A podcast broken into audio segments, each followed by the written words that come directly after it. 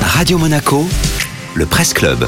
Et rendez-vous chaque jour avec Nathalie Michet pour le Presse Club, donc le tour d'horizon de la presse en principauté de Monaco, dans les Alpes-Maritimes et le Var. Nathalie, dans la ville de Menton, une graine de star attire l'attention de Monaco Matin.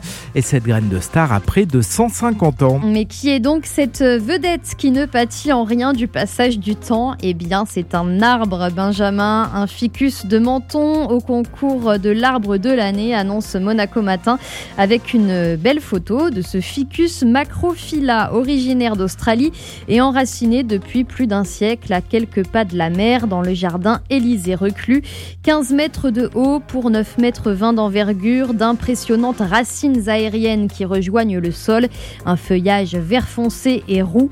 Ce spécimen de la ville de Menton fait partie des 14 arbres sélectionnés par le jury du concours organisé par l'Office national des forêts et le magazine Terre sauvage pour désigner le plus bel arbre de France.